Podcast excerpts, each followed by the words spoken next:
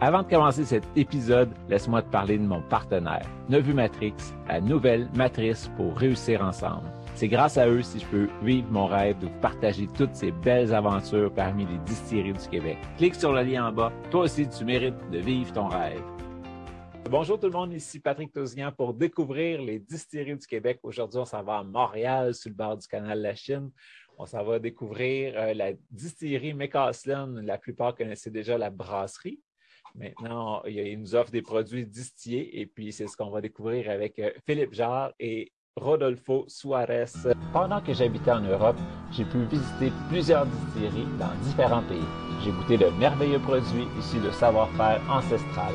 À mon retour au pays en 2006, on comptait sur les doigts d'une main les distilleries québécoises. Heureusement, les lois ont changé et maintenant, des dizaines de passionnés peuvent inventer les alcools du terroir. Je suis Patrick Tousignan et je vous invite avec moi à découvrir les distilleries du Québec. Bonjour, messieurs. Bonjour, bonjour. Bonjour, bonjour, Patrick. J'espère que vous allez bien. Oui, très bien. Très bien, oui. En ce début d'année. Ah oui. Un peu froid. Hein? Début 2002.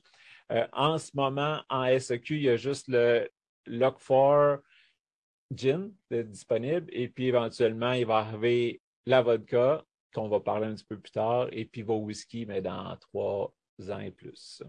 Mais on va repartir à la base. Vous étiez la brasserie McCaslin, et puis depuis plusieurs années, vous, vous mijotez l'idée de faire distillerie aussi. c'est comment ça s'est fait le, processus de passer de brasserie à on a l'idée, et puis là, on magasine, on prépare, on bâtit peut-être même, et puis on lance la distillerie. Je ne sais pas qui des deux veut commencer avec ça. Ben oui, je pourrais peut-être euh, vous expliquer un peu. Donc, euh, Brasserie Marcoslan, installée le long du canal La Chine depuis 1989.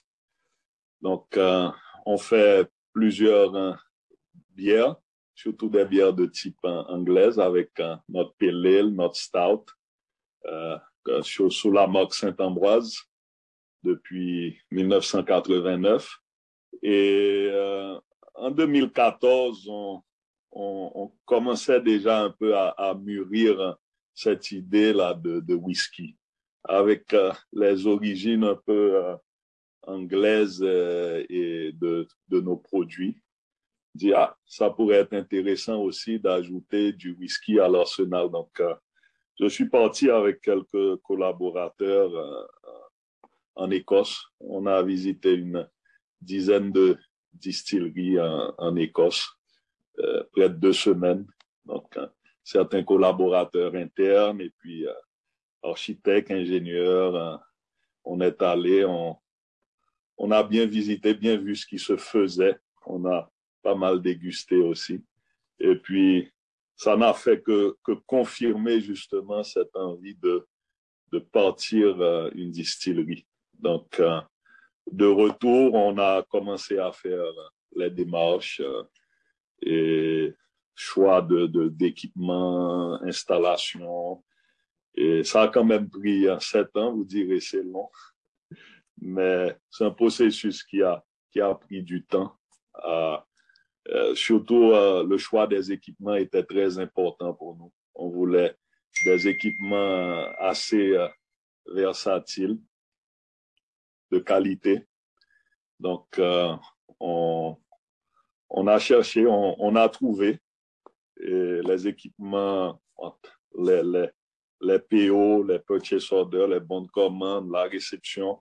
Les équipements sont arrivés en plein euh, 2020, en période COVID. Euh, difficile à, à, à, avoir des techniciens sur place pour partir à la distillerie. On a dû attendre, on a fait les démarches, etc. Et, finalement, on a pu euh, partir la distillerie en décembre 2020. Donc, hein, c'est un peu le, le, le, le, processus qui nous a... Toi, Philippe, tu es le président de toutes mes casses-là, autant brasserie que distillerie? C'est ça, c'est ça. En réalité, euh, et la, distillerie, c'est la distillerie de la brasserie Marcosland. Donc, euh, c'est, les installations sont là, adjacentes à, à, la brasserie. Et... Donc, euh, décembre 2020, vous avez lancé. Là, c'est prêt, on distille. Donc, j'imagine que les premières étapes, ça a été de peaufiner vos recettes de whisky puis commencer à en faire vieillir au plus vite? Définitivement, le, whisky a été le, premier élément sur lequel on, s'est attardé. Euh, d'abord, un whisky canadien. Rodolfo pourra peut-être expliquer un petit peu plus là, mais on a vraiment travaillé sur un whisky canadien. Rodolfo, tu peux peut-être Hein? C'est ça, un de nos objectifs principaux, c'était effectivement de faire du whisky. Donc, on a tout un héritage écossais ici à la brasserie. Donc, euh, c'était ça notre, notre, principal, euh, disons, objectif. Donc, l'idée, c'est de faire un whisky canadien. Donc, on a commencé à développer certaines recettes à partir de décembre 2020.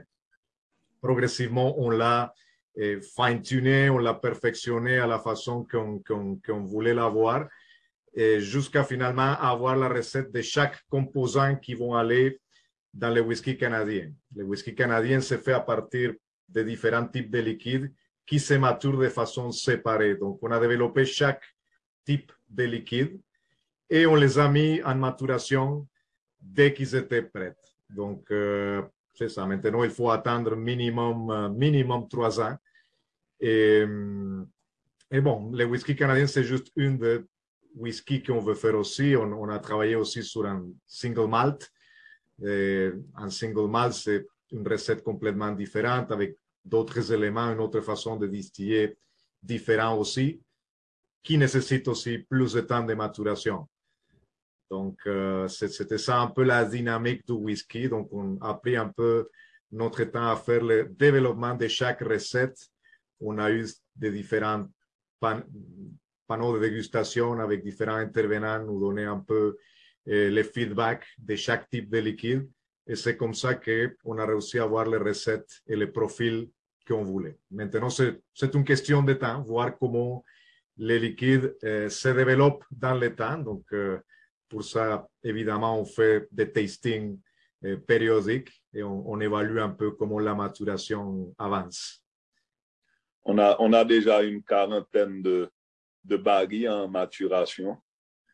On, on, a fait un premier testing mi-décembre euh, sur des barils qui avaient cinq mois, sur des barils qui avaient huit mois et on, on commence déjà à avoir un, l'évolution.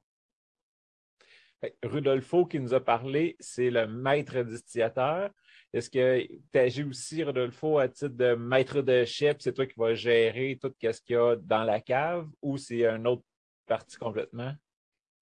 Oui, disons, je suis le directeur de la brasserie et de la distillerie, le directeur des opérations et je fais aussi mes fonctions comme maître distillateur avec un groupe de collaborateurs, évidemment, qui m'aident avec tout le, les jours à jour de ces opérations-là.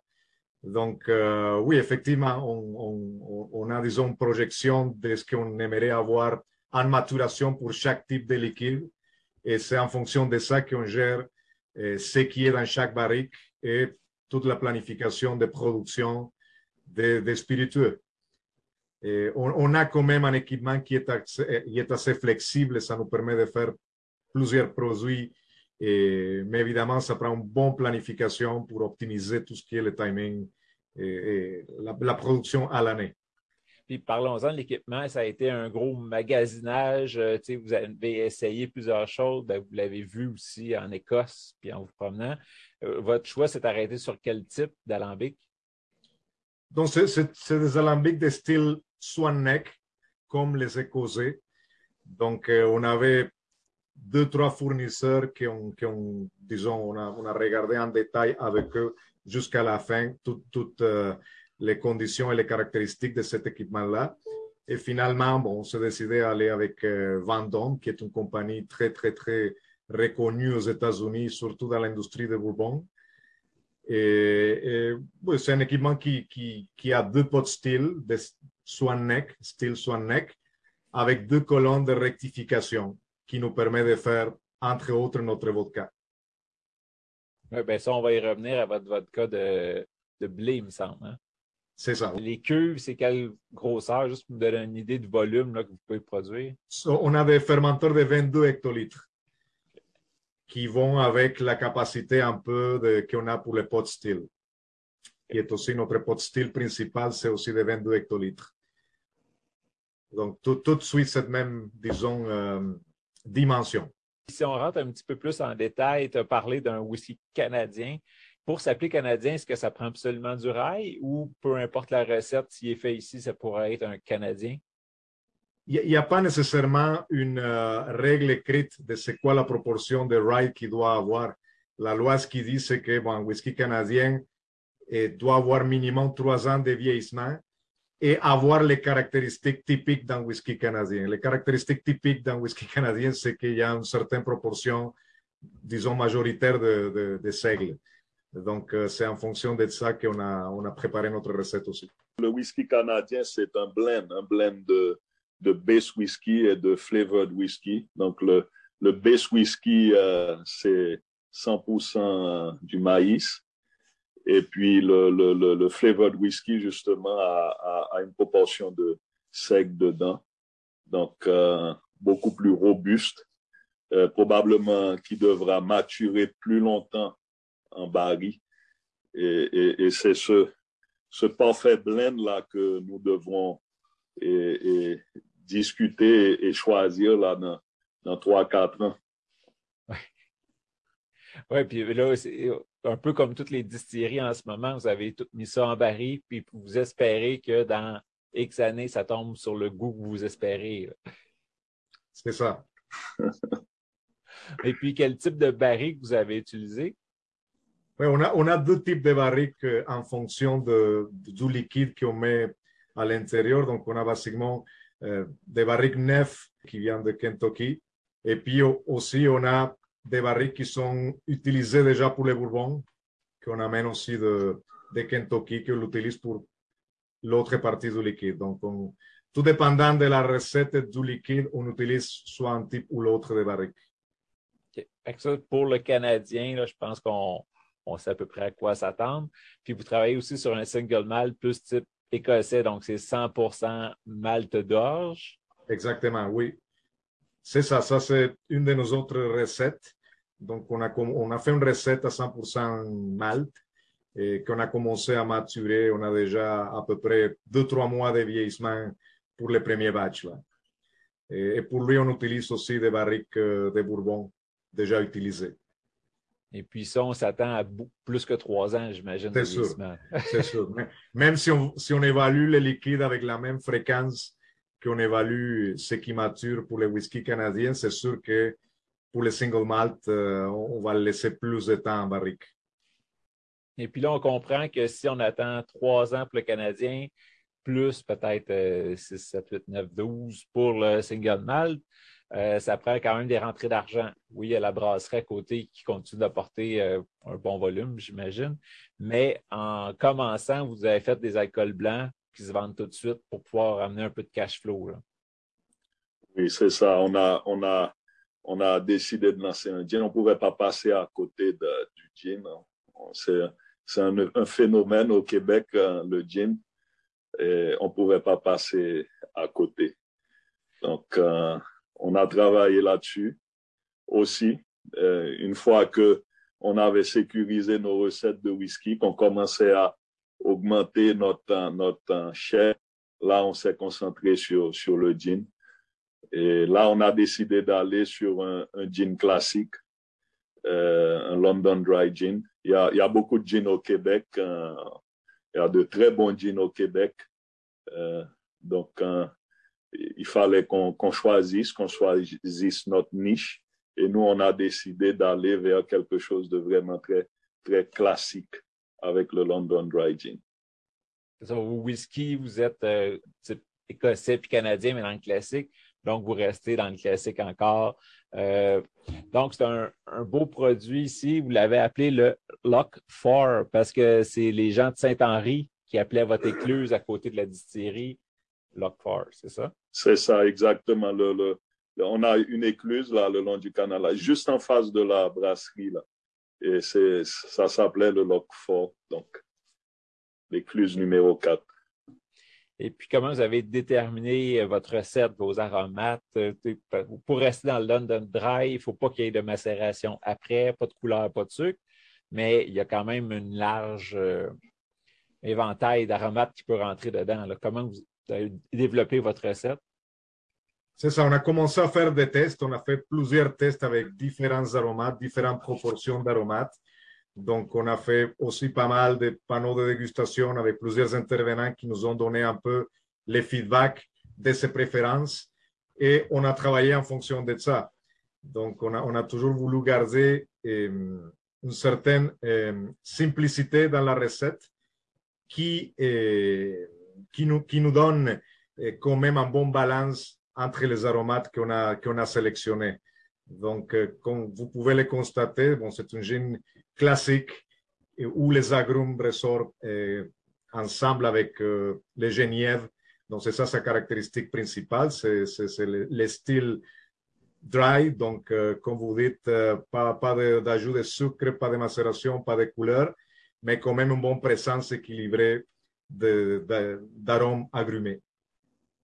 Oui, au nez, il est très bien, mais c'est quand même délicat. Ce n'est pas une explosion de saveur. Là. Ça va être euh, facile.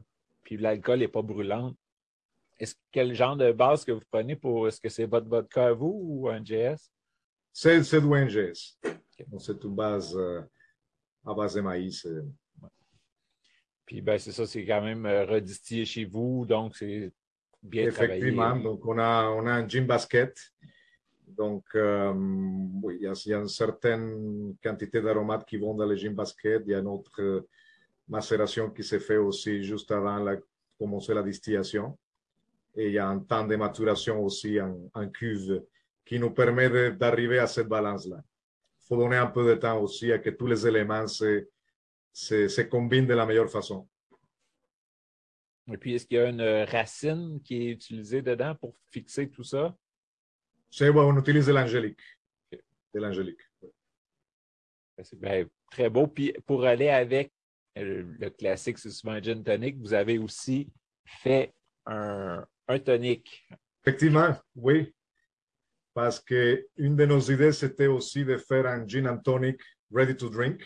OK. Donc, euh, pour ça, on utilise notre gin Lock 4 en combinaison avec notre propre soda tonic. Donc, on a développé aussi une recette pour les soda tonic. Et, bon, on fait une combinaison de deux pour euh, notre gin tonic aussi, Lock 4. C'est un tonic qui est plus sur les agrumes? Il y a, il y a un peu d'agrumes, mais, mais, disons que la, caractéristique principale, c'est l'amertume qui vient de la, de la quinine, évidemment. Donc, on l'a on, on l'a fait d'une façon que puisse balancer notre, notre gin dans le gin tonic et puis qu'il soit quelque chose qui pourrait être aussi combinable avec d'autres types de, de cocktails. Et puis, on s'attend à trouver votre gin tonic en SAQ cet été? On, on l'a présenté à, à, la SAQ pour, euh, pour le programme de l'été prochain. Et Malheureusement, ça n'a pas été retenu pour cet été, mais on, le retrouve quand même sous, sous, importation privée. Donc, euh, on peut aller sur notre site Internet et puis on peut l'acheter en importation privée à travers notre, agence euh, à la SAQ Raisin. On peut, l'acheter en importation privée. Vous devez juste choisir la SAQ qui vous convient et puis vous pouvez aller le récupérer à, à cette SAQ-là. Et puis, est-ce que vous en vendez sur place à la boutique? Et on en vend sur place aussi à la boutique, à, la brasserie. Euh, c'est ouvert quand la boutique chez vous? C'est ouvert euh, de, de 9 h à, à 5 h tous les jours hein, de la semaine et du lundi au vendredi. Et en été, sur, sur la terrasse, nous avons aussi, euh, à côté de la terrasse, nous avons notre, notre boutique euh, plus estivale et elle, elle est ouverte euh, le samedi et le dimanche aussi. Et puis dans la boutique, qu'est-ce qu'on retrouve? J'imagine on retrouve vos bières, gin, whisky, vos toniques? Et on trouve aussi la vodka qui va bientôt être aussi à la SAQ. Et on retrouve aussi des seltzers que nous avons développés à base de vodka Le, le Seltzer Lot 4, on a un au yuzu lime et un au framboise basilic. Oh, ça doit être euh, très agréable, ça. Ouais, ouais, très rafraîchissant. Et puis, ben, tu viens d'en parler. Votre vodka, c'est une vodka de blé canadien distillé trois fois? De blé québécois. Les Québécois. Ouais, ouais, ouais, ouais. C'est ça, c'est c'est du 100% blé québécois, triple distillé. Donc, euh, ça, a été un vrai challenge pour nous parce qu'on voulait faire vraiment du grain à la bouteille. Donc, euh, ça nous a- pris plusieurs tests pour arriver à la qualité qu'on voulait. Donc, euh, c'est une vodka très, très, très neutre, mais quand même avec une structure caractéristique de, de Macoslan. Disons, on a, on a joué un peu avec les différentes variables de distillation pour avoir une signature caractéristique qu'on voulait donner à, à ces vodkas-là. Et puis, le blé va apporter quoi comme caractéristique à la vodka? C'est-tu plus rond? Ça lui donne quoi?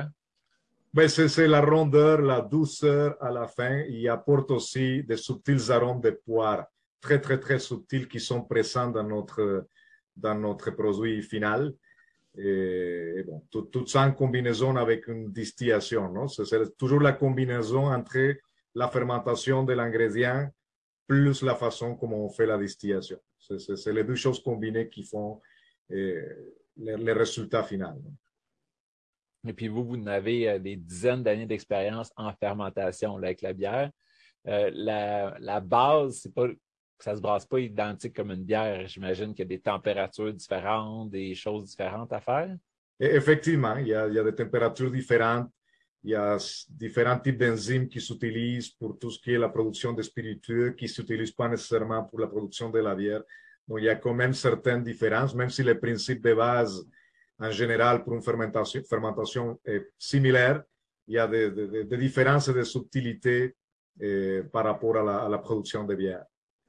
Ce qu'on a réalisé effectivement, c'est que le, le processus de fermentation, bien entendu, hein, comme pour la bière, est très important. Même si c'est un produit qui va être distillé par la suite, il faut vraiment contrôler la fermentation, contrôler la vitesse de fermentation, parce que euh, il y, a, y a un impact, même si le produit est euh, par la suite distillé. Ben, vous qui êtes dans la bière, euh, une fois que c'est fini de fermenter, est-ce que ça donne quand même quelque chose qui est bon à boire tout de suite? Je sais que ce ne sera pas la- idéal, là, mais est-ce que ça donne quand même quelque chose de bien? Bon, c'est un mou, disons, qui est, par exemple, dans le cas de la vodka, c'est à peu près 10-11%. Et, mais c'est vraiment quelque chose qu'il faut, faut, faut continuer les étapes qui suivent après. C'est pas quelque chose qui est, je dirais, on peut le voir comme ça. Tout, tout simplement parce qu'il y a une texture complètement différente. Il y a, il y a toujours beaucoup de solides qui sont toujours présents à cette étape-là. Donc, euh, disons, ce qui suit ces étapes-là sont complètement différentes par rapport à la bière. La, bière, c'est plutôt, pour certaines bières, de différents processus de séparation, filtration, centrifugation, et ce qui est complètement différent pour, pour le liquide qui, pour les spiritueux, la production de spiritueux. Puis là, tu m'amènes une question. Quand vous distillez vos whisky, est-ce que les céréales sont dans l'alambic aussi ou c'est comme pré-filtré? Non, euh, sont tous là, sont tous présents dans, dans, dans les alambics. Donc, quand on finit la, la fermentation, soit que ce soit les spiritueux qu'on fait, il n'y a pas un processus de filtration où on sépare les solides. Disons que tout va au pot still. Et là, on fait la, la, la première distillation ou la distillation low wine qu'on appelle. Et puis, dans votre cave, vous avez de l'espace pour combien de barils? À peu près 100 barils en total. À part les deux Lock 4 qu'on a déjà, est-ce qu'il y a d'autres produits qui s'en viennent avant que les whiskies soient prêts? On travaille euh, présentement sur un brandy de pomme. Parce qu'à la brasserie Macoslan, on fait un cidre aussi. On fait le cidre Macadam qui se vend en, épicerie. C'est un cidre pétillant léger à 5% d'alcool. Et on a décidé justement avec ce cidre de, de distiller ce cidre et de, de faire un brandy. Donc on a déjà, quoi Rodolfo, quatre, quatre barils en, en maturation. Oui, c'est ça. Donc, on a, on a du brandy qu'on a mis dans, dans des deux barils de, de, de, vin blanc et puis deux de cognac. Donc, qu'on a commencé à faire vieillir. Ça, ça devrait aller beaucoup plus vite. Je pense qu'à l'intérieur des prochains 12 mois, on devrait avoir un, résultat intéressant. Ça passe brandé, il n'y a pas de, de, délai minimum comme un whisky. C'est pas trois ans, c'est pas un an comme un rhum. C'est juste brandé, il a passé en fût. That's C'est ça. Donc, c'est l'évolution du liquide dans les barriques qui va nous dire quand il va être prêt. Ah ben, j'ai hâte de goûter à ça. Et on est en train de travailler sur d'autres choses aussi. Là, on, regarde sérieusement pour un rhum. On ne sait pas encore en quelle direction qu'on va prendre. Donc, euh, ça, c'est quelque chose qu'on étudie aussi pour Lockford. Euh, ça, ça va être euh, un projet 2022 intéressant qu'on regarde. Et puis, des liqueurs, on, réfléchit pour, pour certaines liqueurs. pas plus tard que, que y a, pendant les fêtes, là, on a reçu un email parce que l'équipe, euh, dans l'équipe, on a notre, euh, notre euh, maître brasseur aussi qui, qui a pris pas mal de, de cours dans la distillation au cours des, des 5-6 dernières années. Là. Donc, c'est David Brophy. Et il nous a envoyé un email à Rodolfo et à moi, là, nous disant que il était prêt pour travailler sur certaines liqueurs, dont une liqueur de café qu'il essaie de regarder peut-être avec, euh, à travailler aussi avec notre stout. Comment, je ne sais pas, je ne suis pas assis avec lui, avec Rodolfo, mais il semble avoir déjà quelques idées en tête pour un certain liqueur. Parce que ça, c'est quelque chose aussi qu'on veut essayer de, de, de, travailler. Une fois que les produits commencent à, maturer, qu'on commence à avoir une, bonne base de produits, on aimerait voir justement comment marier ça avec, euh, avec nos bières on a quand même certaines bières qu'on fait, comme l'Imperial Stout, comme euh, et la, la bière, la collection Barrique, hein. donc des bières, euh, des stouts qu'on fait vieillir, fait vieillir dans, dans des fûts de chêne. Donc, est-ce que certains produits, on ferait vieillir dans ces barils aussi, qui auraient une petite note euh, qui viendrait s'ajouter avec ce que la bière peut produire? On ne sait pas encore, mais c'est des avenues qu'on veut, qu'on veut regarder. Ça, c'est une question que j'avais aussi euh, côté législation. Euh, je sais que, mettons, il y a de la Desperado, qui, a de la tequila dans la bière un peu. Mais au Québec, si vous utilisez des spiritueux dans une de vos bières, il va falloir que ça passe par la SEQ absolument, je pense. Non, non, définitivement. Définitivement. Mais pour l'instant, c'est juste du vieillissement dans des barils qui ont contenu quelque chose d'autre. Fait que ça, il n'y a pas besoin de passer par la SEQ. C'est ça. Exactement, oui est-ce que tous vos spiritueux vont être sur le nom Lock4 et puis un petit McCaslin ou vos whisky vont être plus McCaslin ou... Euh, on, va voir comment le, produit va évoluer. Mais pour l'instant, on, développe vraiment la marque en Lock4. on a, on a la vodka va se retrouver très prochainement. Là, on a déjà reçu une première commande de la SAQ pour pour la vodka. Donc, d'ici, d'après moi, fin janvier, début février, le gin ne va pas se retrouver tout seul. Là, il y aura un petit frère avec euh, la vodka. Et cet été, on va être dans le programme estival aussi des Ready to Drink, des prêts à boire avec euh, le seltzer, vodka et framboise basilic de Lockford. donc, on va l'avoir aussi en, six packs, canette. Donc, on aura trois produits à la SAQ d'ici le printemps. Et puis, la meilleure façon de vous suivre pour être au courant de toutes les nouveautés qui vont arriver, c'est votre Facebook? C'est ça, c'est notre euh, Facebook, euh, et notre Instagram, euh, et bien entendu sur euh, le site Internet. Et puis, grâce à, grâce à, des podcasteurs comme vous. Ben, on essaie de, vous rendre le plus public possible à cette heure, mais ceux qui écoutent, si vous aimez ce que vous entendez, n'hésitez pas à partager à vos amis, à votre famille, à vos collègues pour les faire connaître encore plus. Donc, plus qu'on partage, plus que ces artisans-là puissent se faire connaître. Merci. Merci beaucoup, Patrick.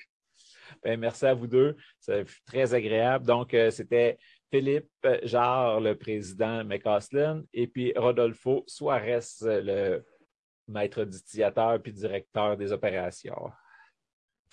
Merci, Merci. beaucoup. Merci. Merci. Merci. À la prochaine. Bye bye. Laisse-moi te parler de mon partenaire, Nevu Matrix, la nouvelle matrice pour réussir ensemble. C'est grâce à eux si je peux vivre mon rêve et partager toutes ces belles aventures parmi les distilleries du Québec. Clique sur le lien en bas. Toi aussi, tu mérites de vivre ton rêve.